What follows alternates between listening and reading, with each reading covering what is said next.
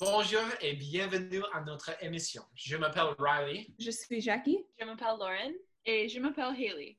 Nous sommes une équipe de UVEC. Maintenant, nous suivons un cours de littérature française pour les enfants et les adolescents. Et ça, c'est pourquoi nous aimions parler de la littérature pour enfants aujourd'hui dans ce podcast. Oui, une chose qu'on va discuter est le documentaire Mickey Mouse Monopoly et les édits négatifs qu'on peut trouver dans la littérature et les médias pour les enfants et les jeunes. Mm, oui. Et après ça, on va discuter deux livres par Hans Wilhelm et les choses que ces livres enseignent aux enfants. Oui, aujourd'hui, nous parlerons de l'impact de la littérature jeunesse sur les enfants, spécifiquement de 3 à 5 ans. Euh, et comme beaucoup de gens le savent, les enfants sont très impressionnables à cet âge. Exactement. Peggy Albers, un professeur de langue à la Georgia State University, a dirigé une étude qui a prouvé que les enfants développent leur perspective concernant la race et le sexe avant l'âge de 5 ans. Mm-hmm. Tout ce qu'ils lisent, entendent et voient ajoute inconsciemment à leurs préjugés sur le monde. Euh, oui, cela souligne vraiment l'importance d'une bonne éducation. En même temps, les enfants apprennent des vues implicites du monde. Oui, imaginez comment les enfants interagissent ensemble si la littérature pour enfants était pleine de vocabulaire d'argot et de jurons. Ah! OK, d'accord, allons-y tout de suite. Je pense que les enfants et la société en général seraient très différents si la littérature pour les enfants débordait de vocabulaire argotique et des gros mots. C'est vraiment une chose étrange à laquelle il fait penser. Mais pensons de certaines des choses à quelles nous étions exposés lorsque nous étions à cet âge impersonnable, Disney. Vous souvenez-vous du Monopoly Mickey Mouse Disney Childhood and Corporate Power euh, que nous avons regardé en semaine 1 pour notre cours française? Oh, ouais, ma mâchoire est tombée. Oh. Oui, ça c'est le film dans lequel nous avons appris que tous nos films d'enfance préférés étaient en fait racistes. Uh, donc oui, je veux dire euh, qu'évidemment, avec les connaissances que nous avons maintenant, euh, nous comprenons que certaines parties de, de, films Disney sont racistes. Même je peux parler pour euh, nous tous quand je dis que, que nous savons le bien du mal quand il s'agit d'être raciste. Oui, bien sûr. Je n'aurais jamais pensé que les films de Disney ont du contenu sous-jacent, mais ils le deviennent. Comme nous l'avons dit plus tôt, euh, des études montrent que les enfants développent leur perspective sur euh, des aspects de l'entité tels que la race l'avant l'âge de 5, 5 ans, mon Dieu. Oui, je me demande ce que je pensais à cet âge au sujet des films. Oui, moi. Euh, je suppose qu'il fait commencer par euh, le sujet de, la cour. Euh, je vais vous jouer un extrait du documentaire Mickey Mouse Monopoly pour vous, les écouteurs, de faire partie de vos réflexions. puis je peux parler du clip. I never seen any black people in Disney's movie. I can't think of any um, Disney movies that have black people that are good or bad. Ouf, ce n'est pas bon Disney. Si vous pensez aux enfants qui regardent sans cesse leurs films préférés, les idées, idées qui sont exprimées deviennent ancrées dans leur esprit. Donc, comme vous euh, avez entendu dans ce clip, les enfants disant qu'ils n'avaient jamais vu les personnes noires dans, euh, dans un film de Disney. Ce qui en soit un problème, car il y a évidemment plus que des blancs dans ce monde et le fait que les jeunes aient pu dépeindre le fait qu'ils n'ont pas vu des noirs est inquiétant. Je pense qu'une fois ce problème réglé, ils ont réalisé Princesse et la Grande Nuit et d'autres films Disney qui exploraient des personnages plus divers. Euh, dans le documentaire, Jacqueline Molyneux, une dame de l'université de Harvard, parle d'un film Disney, The Lion King. Avez-vous vu euh, la version de 1994 de ce film? Ah ben oui. Ouais, oh, j'aime The Lion King. C'était mon film préféré quand j'étais petit. Ah bien, moi aussi, c'était mon film préféré quand j'étais enfant. Hmm. Il y a un argument avec euh, lequel je suis d'accord, euh, à savoir que les deux principales, Ayin, Shanzi et Banzi, sont des personnages, personnages euh, racistes.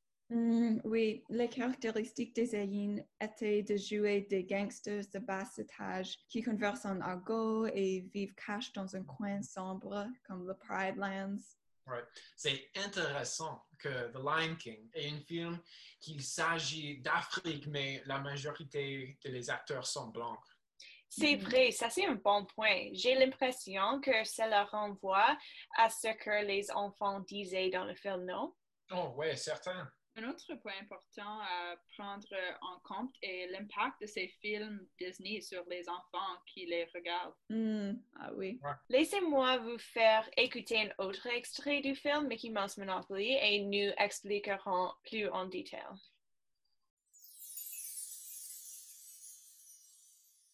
I have a girlfriend who she's a white woman and her son's about three. And she came to me one day really disturbed and said that she had been coming back from shopping and that her son said, Mommy, Mommy, the hyenas, the hyenas. And she looked up and she said there was a group of black children on the carousel and playing. And she said, But when you had your back turned to them, they did. They sounded just like the the sound, the voicing, the laughing of the hyenas, and she could not move her son away from the attachment of the sound to the image of hyenas in the um, Lion King. And she said, and further, he had made the association that they were bad when she started to shift in her assessment of what I was saying to her, but also what kinds of images she was allowing her son to see without having conversation. Donc oui, c'est un exemple parfait de ce que les enfants peuvent en retirer des films qui ont un équitage inapproprié. Et les enfants de 3 à 6 ans sont très impersonables. Ouais, ils sont comme des éponges. Juste une tasse de petite SpongeBob.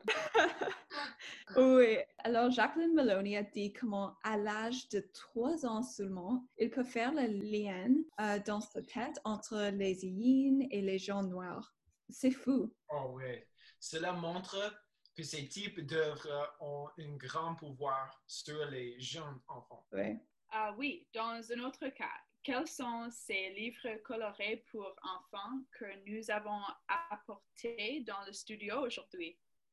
Ah, oui, c'est vrai. Nous pourrons en parler après cette courte pause.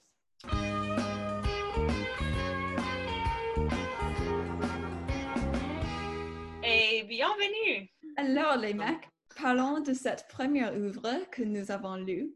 Elle s'appelle Comment se faire des amis et c'était écrit et illustré par Hans Wilhelm. Premièrement, je vais vous donner un petit résumé parce que je sais que l'un de vous ne l'a probablement pas lu. Je l'ai lu, c'est droit. D'accord, ok, bien sûr. En tout cas, c'est une histoire d'un écureuil qui est triste parce qu'il n'a pas d'amis. Soudain, une loutre apparaît à l'extérieur de son arbre. Elle commence à lui montrer comment être contente avec tous les amis de la nature. Ils passent toute la journée ensemble en devenant de bons amis.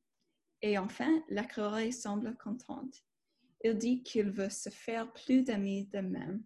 Le sujet de l'amitié me fait toujours sentir chaud et flou à l'intérieur. Oh. Oui, c'est mignon, mais on doit penser de cette œuvre comme un message envoyé aux enfants.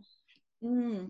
En fait, je trouve que le livre fait définitivement du bon travail en parlant de mm, diversité et comme d'amitié. Et comme beaucoup d'autres livres destinés à ce groupe d'âge, les personnages sont très personnifiés, alors que les enfants peuvent les comprendre. Oui, bien sûr.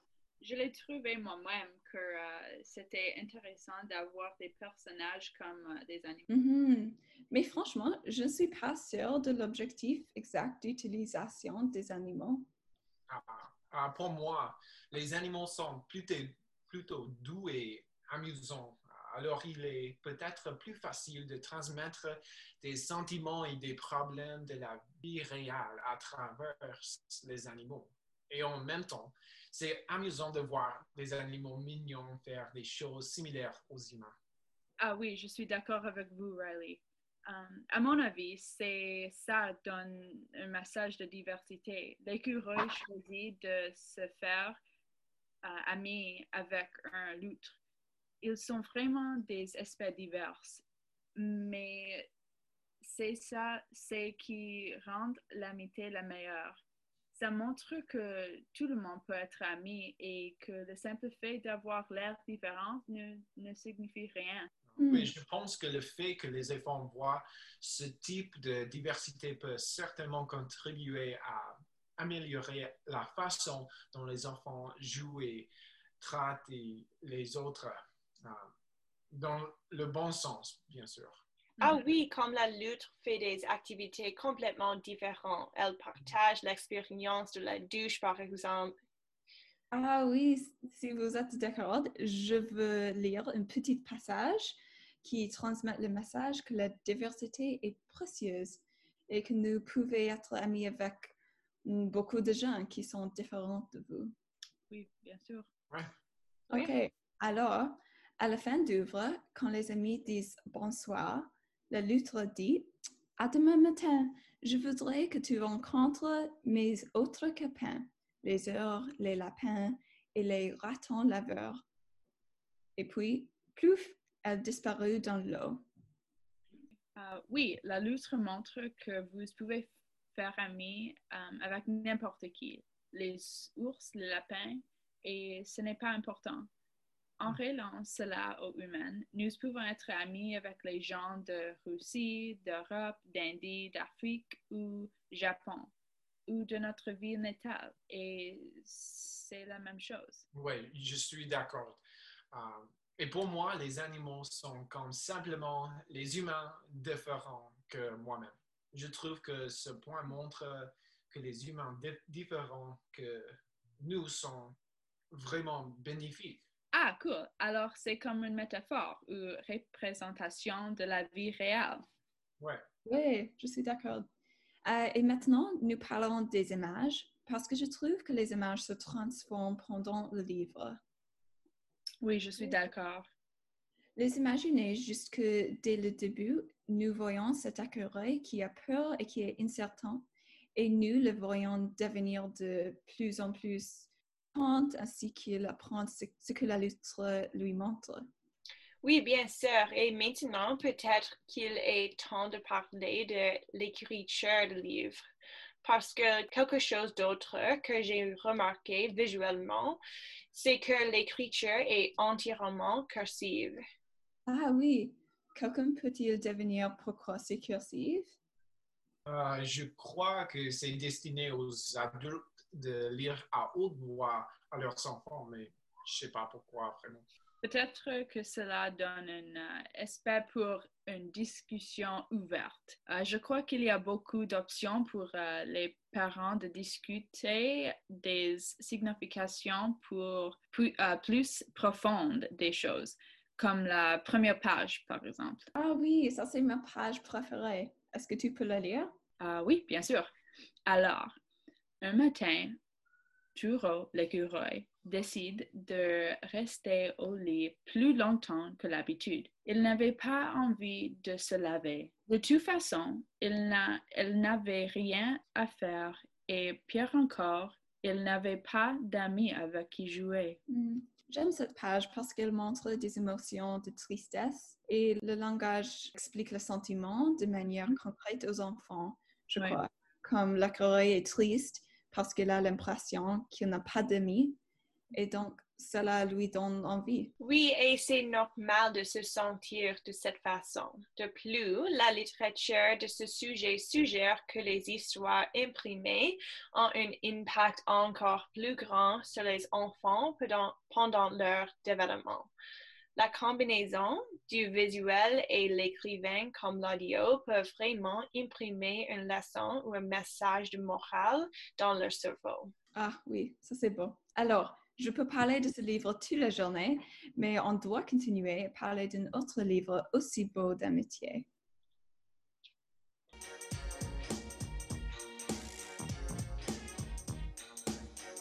D'accord. Maintenant, on parle d'un livre aussi par Hans Wilhelm, Les meilleurs amis du monde. Ce livre parle aussi au sujet de l'amitié. Le message est un peu plus caché, mais euh, c'est un livre d'aventure pour les enfants. L'intrigue de ce livre suit un canard qui est un peu domestique et son nouvel ami qui est un canard sauvage.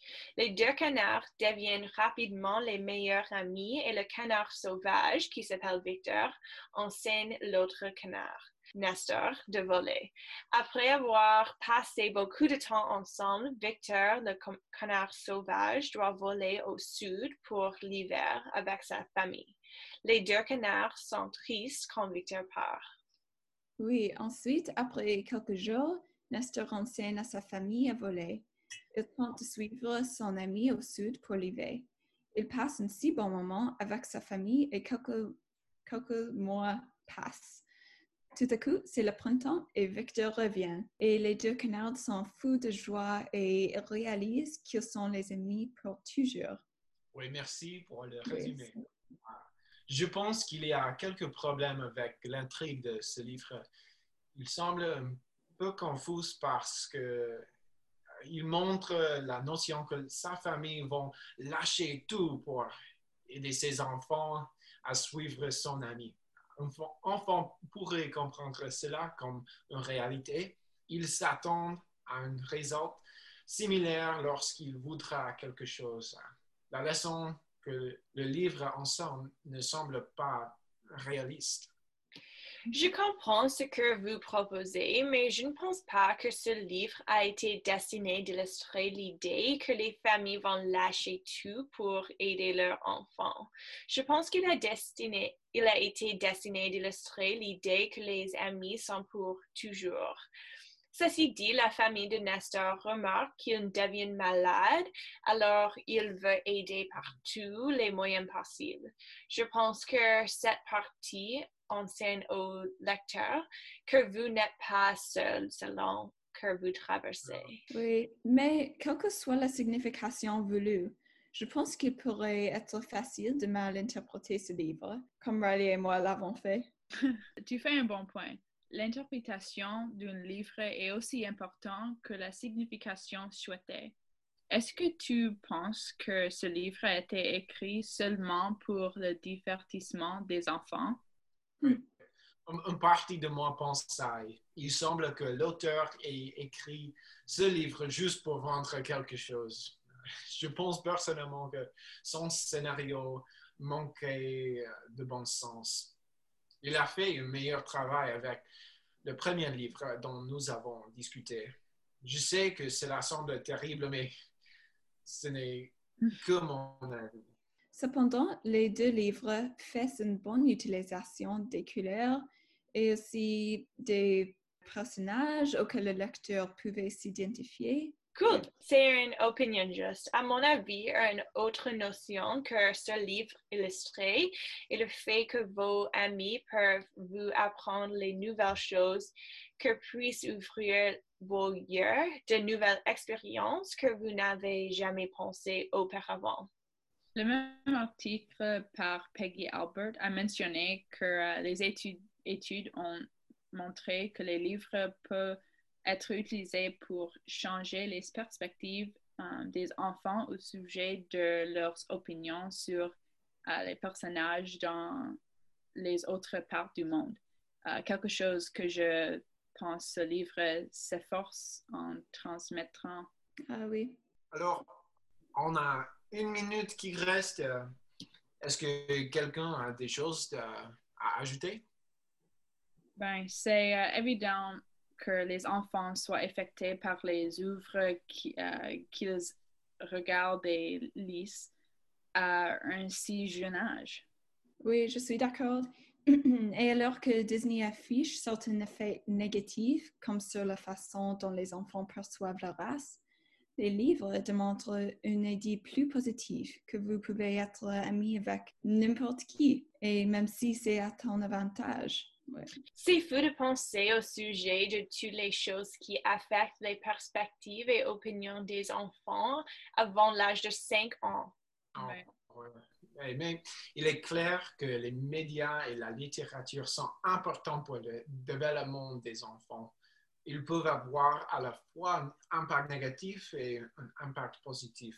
Le fait simple de reconnaître cela aidera les générations futures à grandir en apprenant des valeurs positives et non des préjugés négatifs. Oui, merci. Avant de conclure, je veux répéter les titres dont nous avons parlé pour nos auditeurs. Alors, le film s'appelle Mickey Mouse Monopoly et le réalisateur est Miguel Pecker. Et les deux livres sont écrits par le même auteur. Son nom est Hans Wilhelm. Il s'appelle Comment se faire des amis et ensuite Les, am- les meilleurs amis du monde. Euh, donc, merci euh, de nous écouter. Nous sommes Haley, Lauren, Riley et Jacqueline et passez une bonne journée. Au revoir!